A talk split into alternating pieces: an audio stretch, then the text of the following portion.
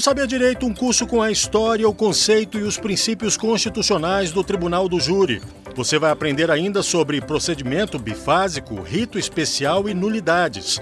As aulas são com a professora Cristiane Aquino.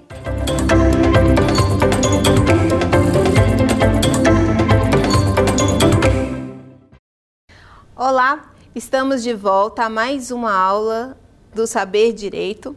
Meu nome é Cristiane Aquino, sou advogada, professora de Direito Penal e de Processo Penal e estamos estudando sobre o procedimento do Tribunal do Júri, fazendo um comparativo também com o procedimento ordinário, como sendo ele a regra para os procedimentos dentro do processo penal.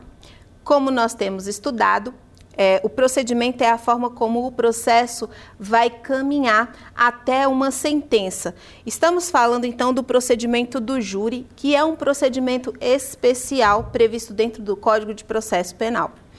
Esse procedimento especial do Tribunal do Júri tem como objetivo o julgamento dos crimes dolosos contra a vida. E é um procedimento bem mais complexo e, como temos estudado até agora, dividido em dois atos. Por isso mesmo, chamado de procedimento bifásico.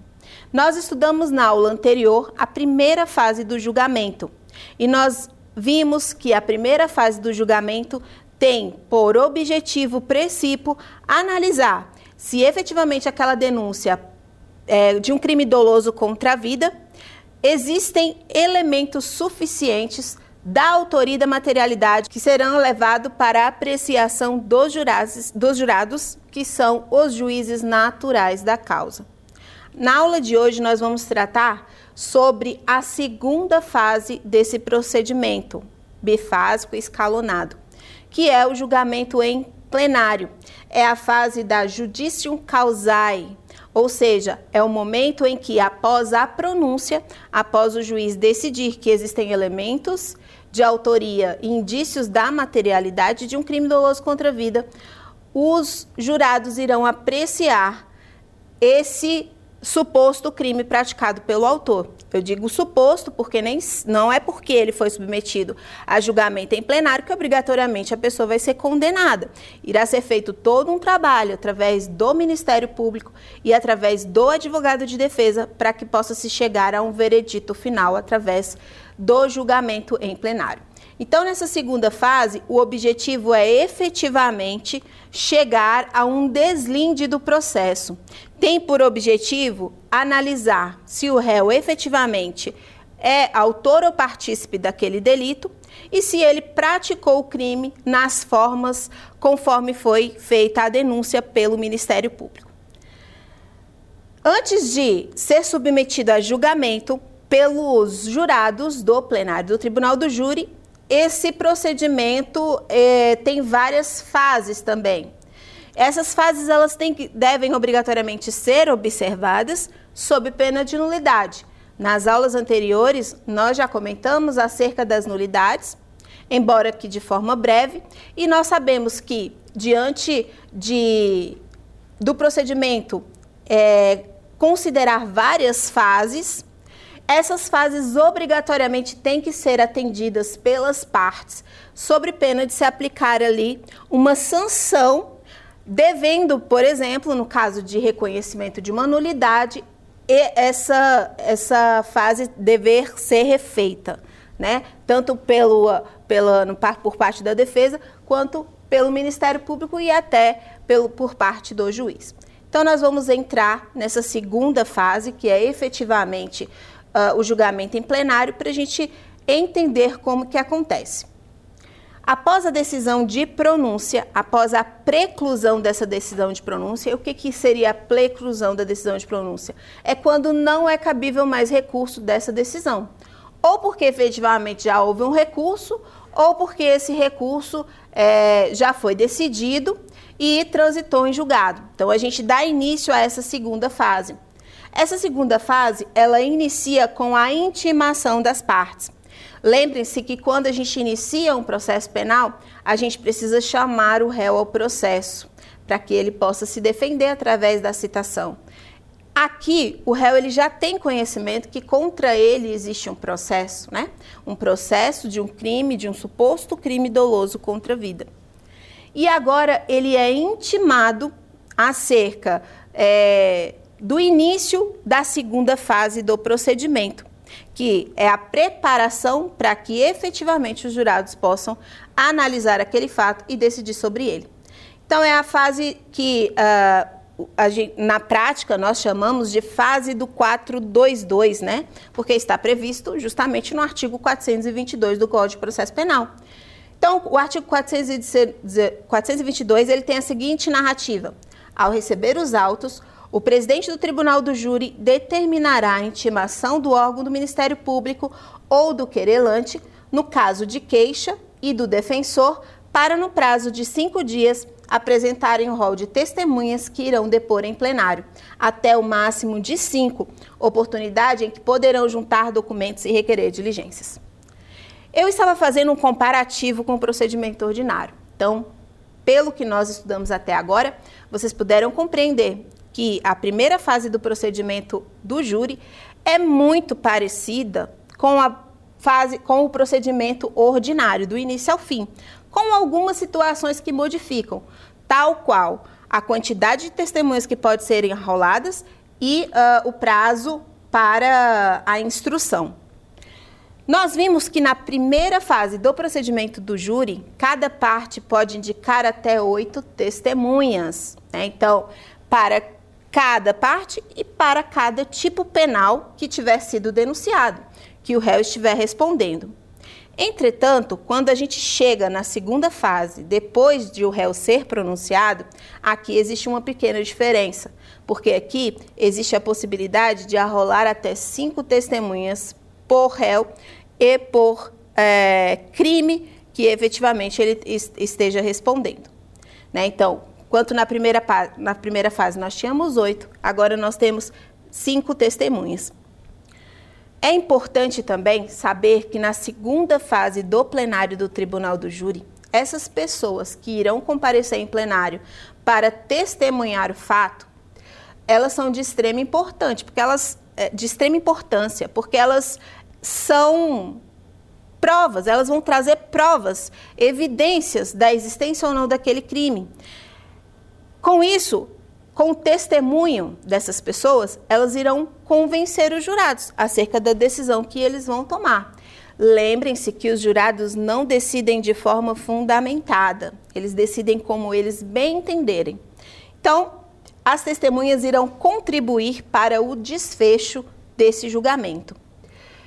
Quando o advogado ele vai chamar essas testemunhas para depor em plenário, é importante que ele arrole essas testemunhas com uma cláusula denominada de cláusula de imprescindibilidade. Por quê? Essas testemunhas, elas podem não comparecer para o julgamento. Se ela não estiverem arrolada com essa cláusula de imprescindibilidade, essas, essas testemunhas poderão ser dispensadas e uh, o plenário efetivamente acontecer. Em contrapartida, quando elas são arroladas com essa cláusula, é caso até de adiamento do julgamento, porque quando você diz que a testemunha é imprescindível para o deslinde daquele processo, ele não pode acontecer sem que seja tomado este depoimento. É claro que existe a possibilidade de haver a condução coercitiva dessa testemunha para a sessão de julgamento. Mas, se não for o caso, não for possível naquele momento, a sessão plenária deverá ser adiada. Então, a cláusula de imprescindibilidade de testemunha para o julgamento na segunda fase do júri é de extrema importância, porque a testemunha é uma prova, é um elemento cabal para o deslinde, para o desfecho e para o julgamento.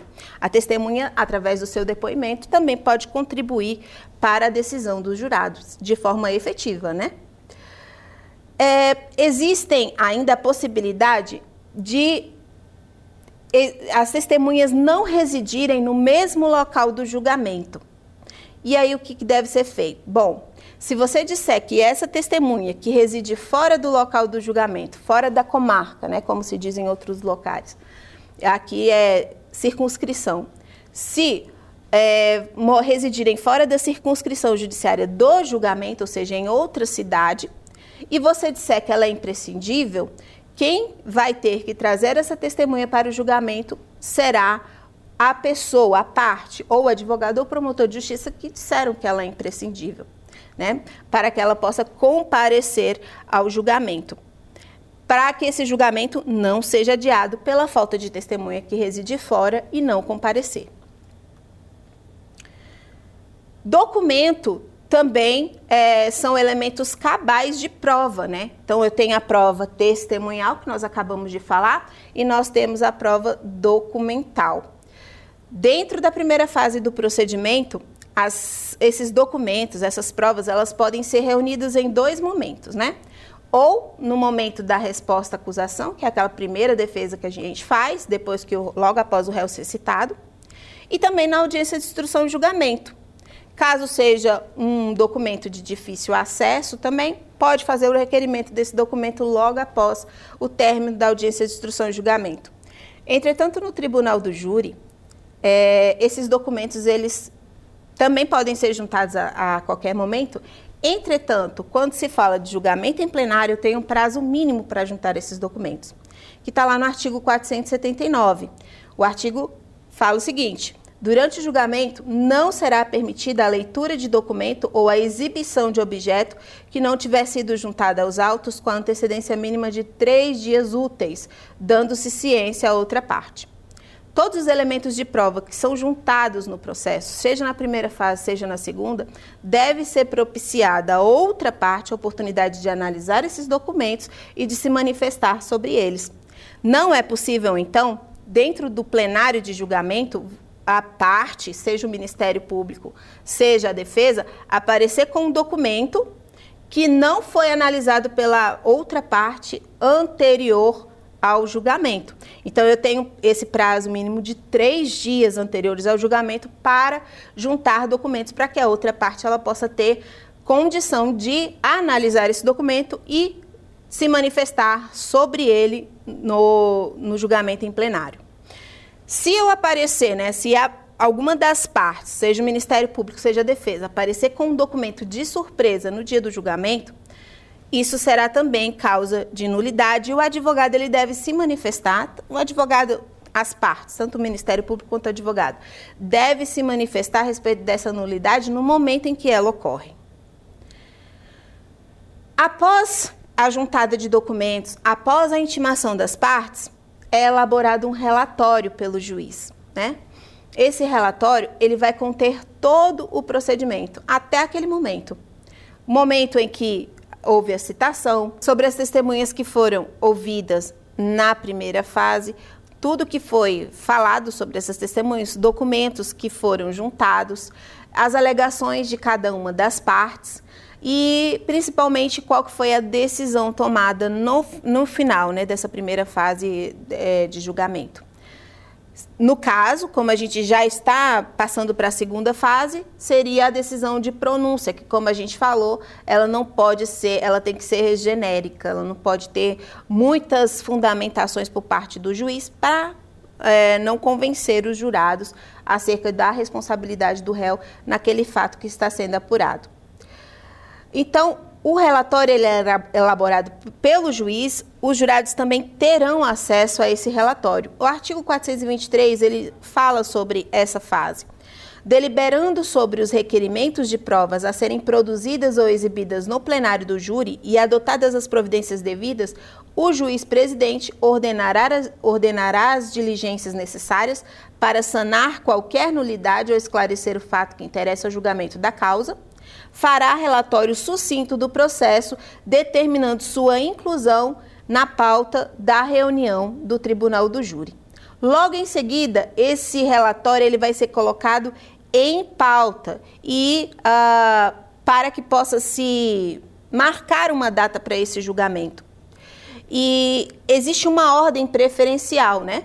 Preferência, claro, aquelas pessoas que se encontram presas, que devem ser julgadas primeiramente. De outro modo, aquelas que tiverem sido primeiramente pronunciadas. Também tem preferência aí na ordem de julgamento.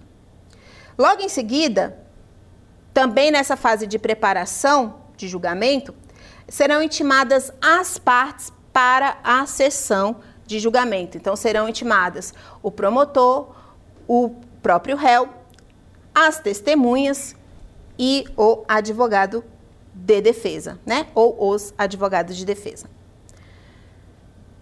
Depois dessa fase preparatória, se inicia a fase da sessão de julgamentos. E essa fase de sessão de julgamentos, ela é dividida em cinco partes, né? cinco etapas. Primeiro, nós temos a instalação da sessão de julgamento. A sessão de julgamento, como a gente já falou, que se trata de um órgão heterogêneo, ela é formada por um juiz presidente, por 25 jurados, né, que são pessoas do povo, que serão escolhidas e que serão conduzidas ao plenário, e dessas 25, somente sete comporão o conselho de sentença e irão julgar aquele determinado crime. Uh, os demais ficarão à disposição do juiz, do juízo, à disposição do tribunal do júri, entretanto serão dispensados. Para o início dessa segunda fase, que é a própria sessão de julgamento, é feita a conferência dos nomes dessas 25 pessoas que estarão presentes lá na sessão de julgamento, que são os jurados. Todas elas serão é, feita, feita uma chamada com todos os nomes de todos os jurados ali presentes. Para a instalação de sessão de julgamento, desses 25, é necessário que 15 pelo menos estejam lá. Porque pode haver alguma situação que implique no não comparecimento de algum dos jurados. E isso não vai fazer com que a sessão de julgamento seja cancelada, ou seja é, colocada para uma outra data. Se tiverem, desses 25, tiverem pelo menos 15 presentes, será feito o sorteio dos sete que comporão o conselho de sentença. Então, esses 15 se trata do quórum mínimo para a instalação da sessão de julgamento. Se não houver quórum mínimo, então aquela sessão ela vai ser dissolvida. Logo em seguida, ao sorteio dos jurados, é feito o pregão, né, pelo oficial de justiça, com a leitura da denúncia. Depois da leitura da denúncia, será formado o conselho de sentença. Essa formação do conselho de sentença leva em conta, então, o sorteio dos sete jurados que vão julgar o crime. No momento dessa, da formação do conselho de sentença, o Ministério Público e a Defesa, eles é, têm a oportunidade de recusar, sem justificativa, até três jurados. É por isso que é necessário que tenha pelo menos 15, porque existe essas recusas peremptórias por parte do Ministério Público, parte da Defesa. O Ministério Público e a Defesa, quando eles é, chamado o juiz, chamado o, o, juiz da causa, o jurado no caso, e eles olham para os jurados e eles é, entendem que aquele determinado jurado ele não deve é, formar o conselho de sentença, ele pode dispensar. Chama-se de recusa peremptória, cada parte pode dispensar até três, sem justificativa. Não é, isso não quer dizer que o Ministério Público ou a defesa não foram com a cara do jurado, não é por isso. É porque às vezes você está ali julgando um crime, por exemplo, de violência doméstica, né?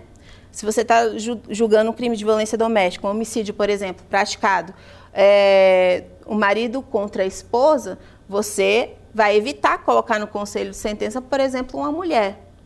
Então, tem, existem essas situações que são analisadas tanto pela acusação quanto pela defesa, para que possa fazer essa recusa.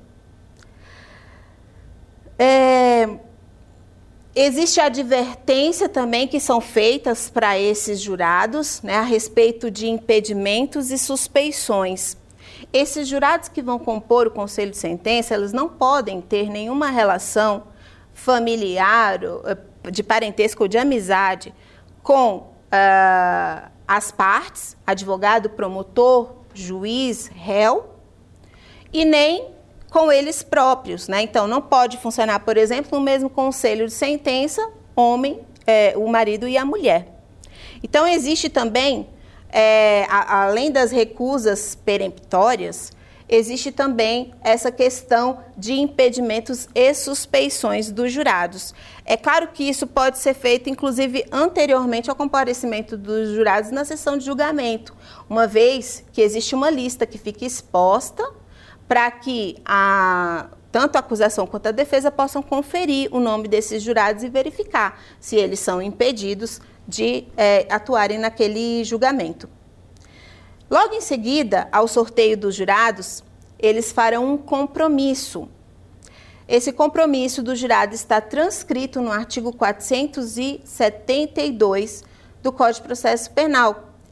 Formado o conselho de sentença, o presidente, levantando-se com ele todos os presentes, fará aos jurados a seguinte exortação: Em nome da lei, concito-vos a examinar esta causa com imparcialidade e proferir a vossa decisão de acordo com a vossa consciência e os ditames da justiça.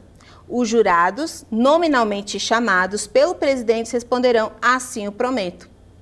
O jurado em seguida receberá cópias da pronúncia, se for o caso, das decisões posteriores que julgarem admissível a acusação e do relatório do processo. Além disso, os jurados eles terão acesso a todos os meios de prova, podendo fazer questionamentos acerca do processo no momento que bem entenderem. Então, formado o conselho de sentença, dá-se-á início à instrução em plenário. Né? Então, da mesma forma que nós temos um procedimento estabelecido para a realização da audiência de instrução e julgamento lá na primeira fase, aqui também nós temos um, um rito a ser seguido. Nós temos um procedimento que tem que ser observado. Então, depois de formado o conselho de sentença é, e iniciada a instrução em plenário, serão ouvidas primeiro, serão ouvidas em primeiro lugar a, a vítima, no caso se ela, né, a gente está tratando de crime contra a vida, é claro que se for uma tentativa ela vai estar presente e ela vai ser a primeira pessoa a ser ouvida. Depois serão ouvidas as testemunhas de acusação, que são aquelas indicadas pelo Ministério Público, e não é só porque foram indicadas pelo Ministério Público que elas também não vão ser é, questionadas, inquiridas pelo advogado, tá? Então, inicialmente pergunta o Ministério Público, que foi ele que chamou a testemunha para é, explanar ali a respeito do, do ocorrido, e logo em seguida o advogado também vai poder fazer questionamentos, bem como os jurados também vão poder fazer questionamentos a essas testemunhas. Então, primeiro as testemunhas de acusação, depois as testemunhas de defesa, e a gente lembra que pode ser arrolado até cinco, né, para cada parte, para cada fato, e logo em seguida vai ser realizado o interrogatório do acusado. Depois de ouvidas as testemunhas, depois de ouvidos os peritos, porque eles também podem ser ouvidos em plenário, caso assim a parte que, as partes queiram. Depois do réu prestar o seu esclarecimento a respeito dos fatos, né? É, assim como na primeira fase, é importante que o réu ele seja intimado para a sessão de julgamento, mas não é imprescindível que ele compareça. Né? É, é um direito à autodefesa, como a gente já falou. Então, se ele não comparecer à sessão de julgamento, essa sessão de julgamento não será adiada, a não ser que esse réu esteja preso, né? Porque quando ele está preso, ao Estado que tem a custódia desse detento é que tem a obrigação de transferir ele até o local do julgamento. Se assim ele quiser também, porque ele também pode se recusar aí. Não pode ser, pode não ser do interesse dele. Então, depois de interrogado o acusado, começa o que nós chamamos de clímax do tribunal do júri, que são os debates, né? É a hora em que o Ministério Público ele vai é, tentar convencer os jurados da sua acusação e a defesa, por sua vez, também vai tentar convencer aqueles jurados a respeito da inocência do réu ou de algum benefício a que ele faça jus ou a respeito de que, na verdade, ele não queria cometer aquele crime, seria outro, que seria o caso de desclassificação, né? Então, esse é o momento do clímax do tribunal do júri. Cada parte tem um momento oportuno para se manifestar. Então, cada parte vai ter uma hora e meia. A, o Ministério Público vai ter uma hora e meia e o, a defesa, por sua vez, também terá uma hora e meia para fazer a sua defesa. Existe também, dentro do tribunal do júri, a possibilidade de apartes, né? O que, que são apartes? A interrupção da fala daquele que está com, fazendo a defesa oral naquele momento. É claro que, se houver interrupção, esse tempo que foi interrompido também deve ser computado ao final, dando a oportunidade daquela pessoa, né, da acusação ou da defesa, ter aquele momento para que ela possa se manifestar. É obrigatório que o Ministério Público e a defesa se utilizem de todo o tempo disponível para poder é, fazer a sua defesa? Claro que não. Né? Ele tem até uma hora e meia, mas pode ser que ele chegue ali em 30 minutos e dê o seu recado. Então, não tem problema nenhum que o tempo, que o tempo seja menor. O que não pode é não ser possibilitado a ele esse tempo para acusar ou para defender. Depois é, de feitas as considerações por cada uma das partes, também é possibilitado que haja uma réplica, né? Então aí vai ser concedido mais uma hora para o Ministério Público para ele contestar as alegações da defesa. E mais uma vez a defesa vai falar, vai falar por último através de uma tréplica, que também vai ter o mesmo, o mesmo tempo disponível, que seria uma hora. Isso no caso de ser um réu só. Logo em seguida, ao clímax, ao debate das partes, é, os jurados eles vão ser conduzidos a uma sala especial, também denominada de sala secreta, né?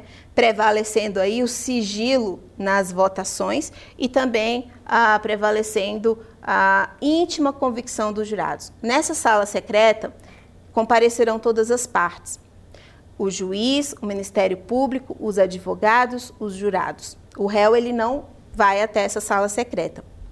Nessa sala secreta serão disponibilizadas cédulas para esses jurados, com uma escrita sim e outra escrita não. Serão disponibilizadas também duas urnas. Vejam vocês que os jurados eles não é, dizem porque eles não fundamentam, eles não explicam por que, eles estão decidindo de determinada forma. Eles apenas julgam sim ou não. Então, nós já falamos aqui, quando começamos a falar sobre o plenário do Tribunal do Júri, sobre o julgamento através das partes, que mesmo reconhecendo a responsabilidade do réu, mesmo o réu confessando o fato em plenário, é possível que os jurados, mesmo assim, eh, reconheçam pela sua absolvição. É o que se chama de absolvição genérica. Isso só é possível no tribunal do júri. Isso não é possível ser feito em nenhum outro procedimento. Quando o juiz ele verifica que efetivamente alguém praticou um crime, ele tem que aplicar a pena, por mais penalizado que ele fique né? Não sendo o caso, é claro, de perdão judicial, onde o juiz pode também conceder esse perdão judicial, mas, entretanto, o perdão judicial ele só é concedido a determinados crimes. Aqui existe a possibilidade de absolvição genérica. O que, que é isso? Os jurados reconhecem a culpa, mas, mesmo assim, eles absolvem o réu através da sua íntima convicção. E eles não têm que motivar essa decisão. Eu simplesmente não quis condenar. Então, nessa concepção de absolvição genérica é, e da possibilidade dos jurados eles não motivarem a sua decisão, mesmo observando a inexistência de provas do fato, da mesma forma que eles podem absolver, eles podem condenar.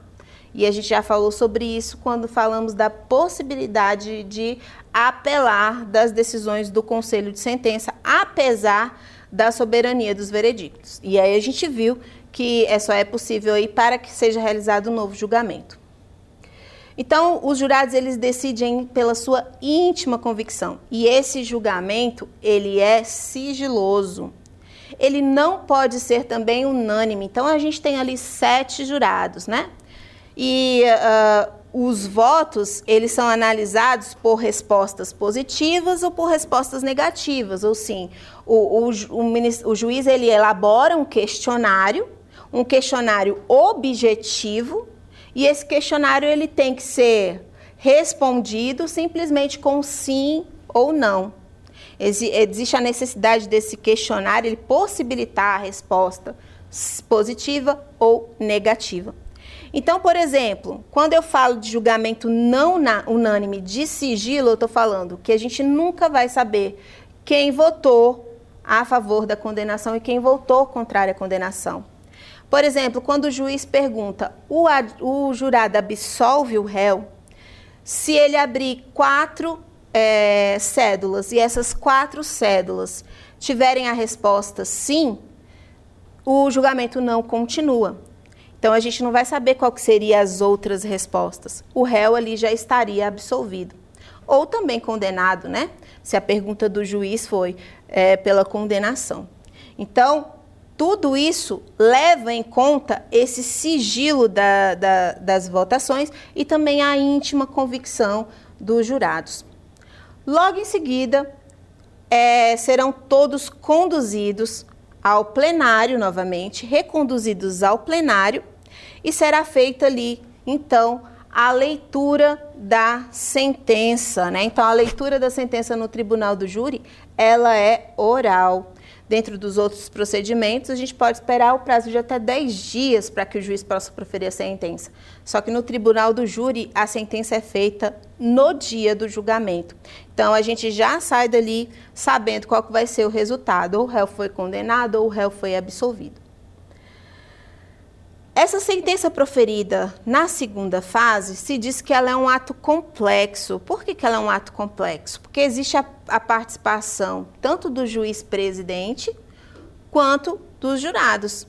Os jurados é que efetivamente vão dar o resultado do processo, né? Eles vão dizer o direito, eles vão absolver, eles vão condenar, eles vão colocar ali uma qualificadora reconhecer uma qualificadora, reconhecer um benefício para o réu. E o juiz, qual que é a participação do juiz? Ele vai dosar a pena. Os jurados, eles não têm essa técnica que o juiz tem. Né? Então, eles participam ali, analisando a conduta do réu, proferindo o julgamento, dando o seu voto contrário à condenação ou favorável à condenação, e o juiz, por sua vez, ele vai dosar a pena. Por isso que se diz que a sentença do tribunal do júri ali é um ato complexo. Absolvido o réu, o juiz indica o fundamento da decisão. E quando eu falo dessa absolvição em plenário, eu já estou falando da absolvição do artigo 386. Lembram-se que a gente comentou que existem três hipóteses de absolvição? Então, aqui ele já está falando da absolvição do artigo 386, que é aquela que prevalece em todos os outros procedimentos, ao encerramento né, de todos os outros procedimentos.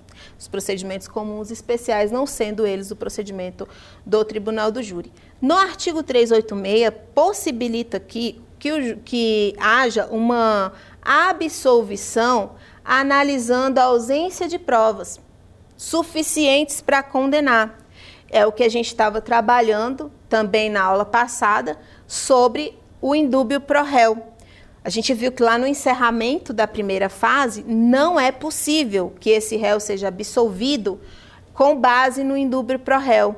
Entretanto, quando ele é pronunciado, o advogado ele pode levar essa defesa para plenário e pedir que demonstrar que não existem elementos suficientes para condenação e pedir a absolvição do réu com base no artigo 386. Cuidado, a gente falou sobre o artigo 415. O artigo 415 ele é utilizado somente na, na primeira fase, na sentença de encerramento da primeira fase.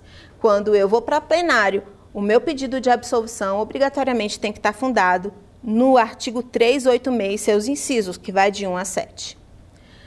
Quando o réu é condenado, o juiz, dentro dessa complexidade do ato da sentença da segunda fase, ele é, faz então a dosimetria da pena, né?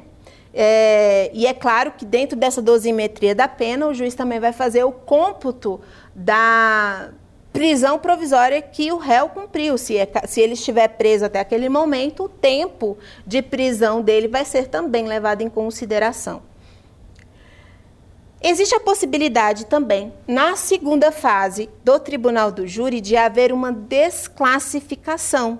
Então, olha, eu estou dizendo que o advogado ele pode levar para plenário, por exemplo, uma defesa sustentada na inexistência de provas evidentes de que o réu tenha participado, ou seja, autor daquele fato. Né? Então, ele vai sustentar ali que não existem provas suficientes para condenar o réu, o indúbio pro réu. Ele também pode levar para plenário a, a defesa acerca da desclassificação do delito. Eu dei o exemplo para vocês aqui anteriormente de alguém que dá um tiro na perna de outra pessoa. Alguém que atira na perna de outra pessoa, evidentemente, se não for por erro de mira, né? É, não está querendo tirar a vida daquela pessoa, está querendo lesionar, né? Então, é, o que, que vai existir aí? Uma desclassificação Desclassificação porque o, o, advogado ele vai sustentar que não existiu ali a intenção de matar, e isso é claro, ele já deve ter sustentado lá na primeira fase, né? Querendo inclusive impedir a pronúncia do réu. Como ele não conseguiu que o juiz entendesse pela desclassificação na primeira fase, ele vai levar esse argumento para que os jurados do plenário do Tribunal do Júri possam analisar também. E aí, se os jurados entenderem pela desclassificação, Nessa oportunidade, o juiz, presidente do tribunal do júri, no momento do plenário, ele se torna competente para julgar o mérito desse crime que não é doloso contra a vida. Lembram-se que nós falamos na primeira fase, inclusive foi uma questão que a gente respondeu, né? Não é possível que o juiz, ele, é, o juiz na primeira fase, ele não tem competência para julgar um crime que não é, é, que é um crime diverso do crime contra a vida. Aliás, nem o crime contra a vida ele pode julgar, porque quem deve julgar são os jurados. Entretanto, se existe uma desclassificação lá na primeira fase, ele não tem competência para analisar esse crime que foi reconhecido. Obrigatoriamente, ele tem que declinar da competência e remeter isso para julgamento daquele juiz que é competente. Isso não ocorre na sessão plenária de julgamento, nessa segunda fase. Então, no caso de haver uma desclassificação dessa conduta, dessa imputação, o juiz presidente do tribunal do júri ele se torna competente. Então, ele vai analisar ali o crime que foi reconhecido pelos jurados, como, por exemplo, uma lesão corporal, e, se for o caso, inclusive, aplicar alguns benefícios que podem ser possíveis. Se for uma lesão corporal de natureza leve, é possível, inclusive, que seja concedida ao réu uma suspensão condicional do processo. Tá? Então, olha, cuidado, existe desclassificação na primeira fase e na segunda fase do júri. Só que nessa segunda fase o juiz se torna competente. Na primeira fase, ele tem que declinar a competência. Ele não tem competência para julgar esse novo crime que foi reconhecido. Ainda falando sobre o plenário, é importante falar sobre essa coleta de prova oral, né? Que é a cole... que é a oitiva, que é o interrogatório, das... que é o... a oitiva das testemunhas e o interrogatório do réu. Nós estudamos então todo o procedimento ordinário. E aí nós adentramos a audiência de instrução e julgamento e também falamos, fizemos algumas considerações acerca é, de como que as pessoas são ouvidas dentro da audiência de instrução e julgamento. E então a gente concluiu que existe ali um sistema presidencialista, ou seja, é, o, o réu ele deve ser interrogado pelo Ministério Público e pelo advogado através do juiz. Então, as perguntas são feitas ao juiz, que faz a pergunta ao réu e que e o réu responde. No plenário de julgamento, não se aplica o sistema presidencialista. Aqui, o Ministério Público e o advogado fazem pergunta diretamente ao réu e diretamente às testemunhas envolvidas. Temos também a participação dos jurados, né? Só que os jurados, no caso, eles devem fazer as perguntas através do sistema presidencialista. Por quê? Os jurados, eles não têm esse, essa técnica, né? Lembre-se que os jurados são pessoas leigas, os jurados não são obrigatoriamente instruídos é, de, da forma como que o processo ocorre. Eles não têm entendimento do processo penal, do processo criminal, eles não têm técnica jurídica. Então, eles não sabem como formular uma pergunta. É bom a gente compreender que às vezes as perguntas que são feitas às partes induzem eles a uma resposta. E isso não pode ser permitido, embora algumas vezes passe desapercebido. Então, os jurados, na hora de fazer uma pergunta para as partes, eles podem fazer uma pergunta de forma a induzir a uma resposta, o que não é permitido. Então, como os jurados não têm essa técnica, obrigatoriamente é, eles têm que formular uma pergunta que será passada ao juiz e o juiz formulará a pergunta às partes, seja ao réu ou seja às testemunhas. Tá? Então, aqui, com relação ao, a inquirição de testemunhas pelo MP e pelo advogado, o sistema que se utiliza é o cross-examination. E, no caso de interrogatório por parte das, do, dos jurados do tribunal do júri, a gente aplica aí o sistema presidencialista. As perguntas, como a gente está falando, elas têm que ser diretas e objetivas, de forma a não induzir as partes porque o juiz presidente ele está ali também presente para impedir essas determinadas atitudes que podem ser também praticadas pelo advogado e pelo defensor. Falamos aí anteriormente sobre a imprescindibilidade de arrolar as testemunhas com essa cláusula, né, a cláusula de imprescindibilidade, de forma que, se elas não comparecerem, a sessão de julgamento seja adiada. Não, a ausência dessa cláusula não vai fazer com que o julgamento seja adiado. O, o, o julgamento será dado continuidade ao julgamento mesmo ausente aquela testemunha. Bom, também falamos aí sobre o réu, né? Uh, da mesma forma que na primeira fase de julgamento o réu ele pode se abster de comparecer, no plenário ele também pode se abster de comparecer. A única coisa que tem que acontecer é o Estado dar conhecimento a ele sobre a data de ocorrência do plenário. Então, temos aí a participação dos jurados no julgamento, né? na, na, na efetiva é, promoção de dar um resultado àquele processo penal. E nós temos também o juiz presidente do Tribunal do Júri. Por que, que fala que ele é um juiz presidente? Porque ele preside o júri, né? Ele está ali para fazer algumas observações, para reconhecer nulidades, para poder uh, chamar a atenção das partes em algum momento que estiverem extrapolando. Então, ele está ali como se fosse para manter a ordem do plenário. E aí ele tem uma segunda função também que nós comentamos, que é, é aplicar uma pena definitiva, né? Haja vista que ele tem essa possibilidade, essa técnica. Então, as atribuições do juiz presidente do Tribunal do Júri, eles estão presentes lá no artigo 497. São vários incisos aí, vai do inciso 1 ao inciso 12, né? Quem tiver a curiosidade de saber quais são as, as atribuições do presidente do Tribunal do Júri, pode dar uma lida aí no artigo 497. O artigo 483, ele fala dos quesitos, né, do questionário de votação.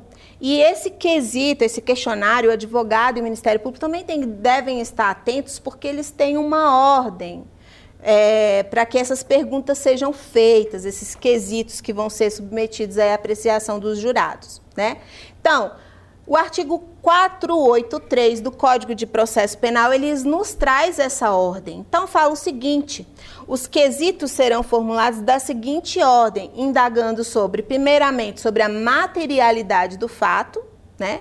se existem elementos que evidenciam a prática daquela conduta delitiva, se efetivamente a, segunda pergunta que deve ser feita é se aquela pessoa que está sendo julgada é autor ou partícipe daquele crime, que é a segunda uh, proposta do quesito. E a terceira proposta do quesito é justamente sobre o que a gente falou, sobre a absolvição sumária. Então, na terceira, no terceiro quesito vai ser questionado se o acusado deve ser absolvido. Isso é a possibilidade de aplicar ali uma absolvição sumária sem necessidade nenhuma do juiz, dos juízes leigos, dos juízes da causa, fundamentarem a sua decisão. Simplesmente vai ser perguntado a eles. Reconhecida a materialidade delitiva, eles respondem sim. Reconhecida a autoria, sendo aquele, aquela pessoa que está ali sendo processada como autor do crime, eles respondem sim. E no terceiro quesito, é perguntado a eles se o acusado deve ser absolvido, o jurado ele pode responder não.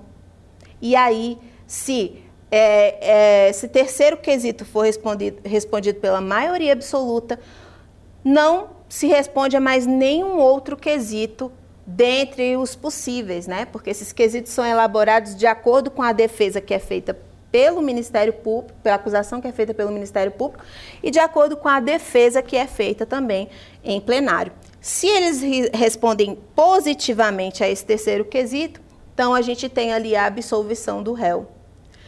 Professora, mas a pessoa confessou o fato é, e os jurados reconheceram que ele é o autor e que existe materialidade delitiva, mesmo assim ele vai ser absolvido? Sim. Os jurados podem absolver o réu simplesmente porque eles não desejam que ele seja condenado. Somente respondendo positivamente ao terceiro quesito. Posteriormente, os outros quesitos serão formulados. Se existe causa de diminuição de pena alegada pela defesa. 5. Se existe circunstância qualificadora ou causa de aumento de pena reconhecida na pronúncia ou em decisões posteriores que julgarem admissível a acusação. Então, toda a denúncia feita pelo Ministério Público com as suas particularidades, ou seja, o crime simples, na sua forma simples, também na sua forma majorada ou qualificada, todas essas partes serão submetidas à apreciação do jurado. Não é só sobre o fato em si, é sobre a qualificadora, sobre a causa de aumento de pena. E aí os jurados, é, eles podem absolver, condenar o, o réu pelo tipo penal em si, mas eles podem não reconhecer, por exemplo, uma qualificadora que, vai, que tornaria o crime mais grave, né? Uh, a gente já falou então que aqui os jurados eles julgam pelo princípio da íntima convicção, em contraponto com o princípio da, do livre convencimento motivado que prevalece em todos os outros julgamentos, né?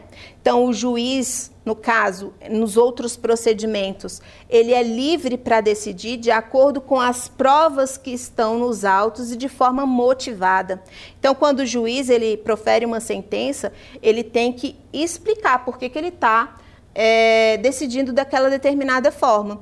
E os fundamentos dele devem estar de acordo com as provas do processo, o que não acontece quando essa sentença é proferida pelos jurados. Dentro do tribunal do júri também existe uma situação denominada desaforamento. O desaforamento ele está previsto no artigo 497, 427 e 428 do Código de Processo Penal. Esse desaforamento nada mais é do que a modificação do foro competente para o julgamento, né? Então, é, qual que é o foro julgamento é, o foro competente para julgamento? É aquele em que o crime aconteceu. Porque ali é mais fácil eu ter, uh, colher provas, né, testemunhas, seja prova material, seja prova documental, seja prova testemunhal, é mais fácil, naquela localidade onde o fato aconteceu, ele ser julgado. É, mas o desaforamento é uma possibilidade também que tem o tribunal do júri de é, transferir o julgamento daquele fato para uma, uma, outra comarca, para uma outra circunscrição diversa daquele local onde o fato aconteceu. Isso quando é, existe interesse, por exemplo, da ordem pública, né? Vamos supor que existe ali um fato muito notório, que foi muito divulgado pela mídia e que no momento da transferência do réu até a sessão de julgamento existe a possibilidade de um tumulto muito grande. Então, é possível que, para evitar esse tipo de, de situação e para man, manter a ordem pública, é possível que esse julgamento seja realizado em outro local.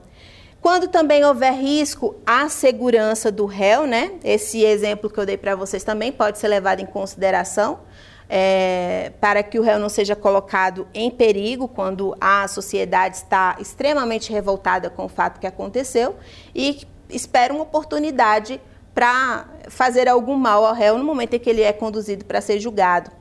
Também é possível que haja o desaforamento quando houver dúvida sobre a imparcialidade do juiz, né, do juiz presidente do tribunal do júri. É, e também por excesso de serviço, quando, por exemplo, o plenário do júri ele não poderá ocorrer dentro dos seis meses subsequentes, é, posteriores, né, no caso, à pronúncia, tá?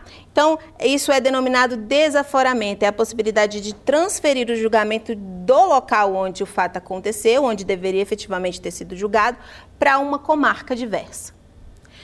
Então, concluímos aqui, após explanar sobre o desaforamento, a nossa quarta aula.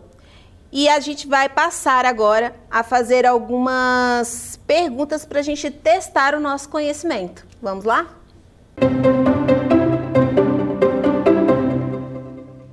Primeira pergunta.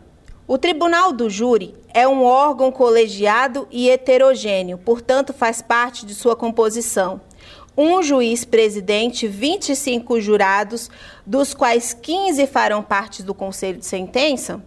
Por aí a gente já vê que a primeira questão está errada, né? É um órgão colegiado, entretanto, é, o conselho de sentença ele vai ser composto por sete jurados e não por 15. 15, no caso aqui, seria o quórum mínimo.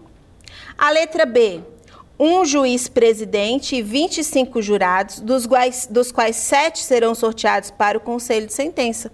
Exatamente. A questão B é a questão correta. Composto por um juiz presidente, 25 jurados, desses 25, sete serão sorteados para o conselho de sentença. A letra C. Somente os sete jurados compõem o tribunal do júri, pois o juiz apenas preside a sessão de julgamento.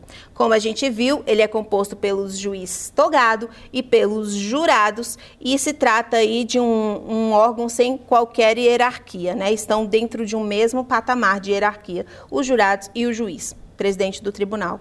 Letra D. O juiz presidente, um juiz presidente, 15 jurados, dos quais sete farão parte do conselho de sentença. Na letra D está errado aqui quando ele fala que são 15 jurados, na verdade são 25. 15 diz respeito ao quórum mínimo. Então, conforme a gente pôde ver na análise da primeira questão, que nós analisamos, a resposta correta seria a letra B. Vamos para a segunda pergunta.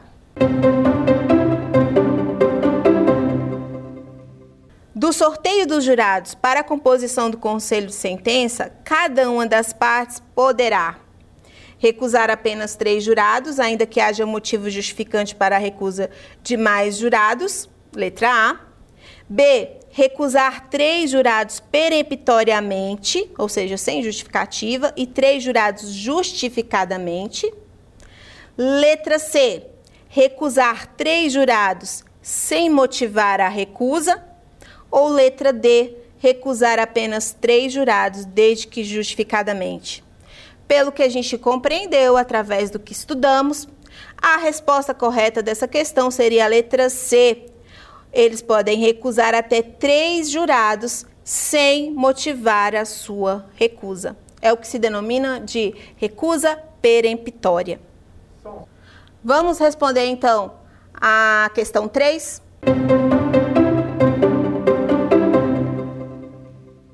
Em tema de avaliação de prova, vigora perante o tribunal do júri na segunda fase de julgamento o princípio da íntima convicção, da íntima convicção motivada, letra B, letra C, da prova legal tarifada ou letra D, do livre convencimento motivado, persuasão racional.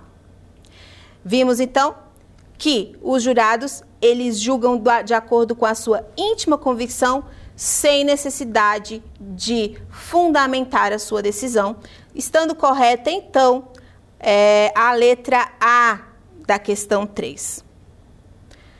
Com isso, nós encerramos a nossa aula 4, onde a gente falou precisamente sobre o julgamento do Tribunal do Júri no seu segundo momento que é o julgamento em plenário, para que a gente pudesse compreender a participação dos jurados dentro dessa democracia que é o Tribunal do Júri.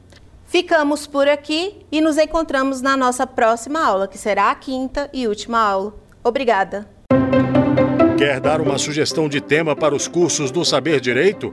Então mande um e-mail para a gente, saberdireito.stf.jus.br ou entre em contato por WhatsApp O número é esse que aparece na tela. Você também pode acompanhar as aulas pela internet. Acesse tvjustiça.jus.br ou nosso canal no YouTube, TV Justiça Oficial.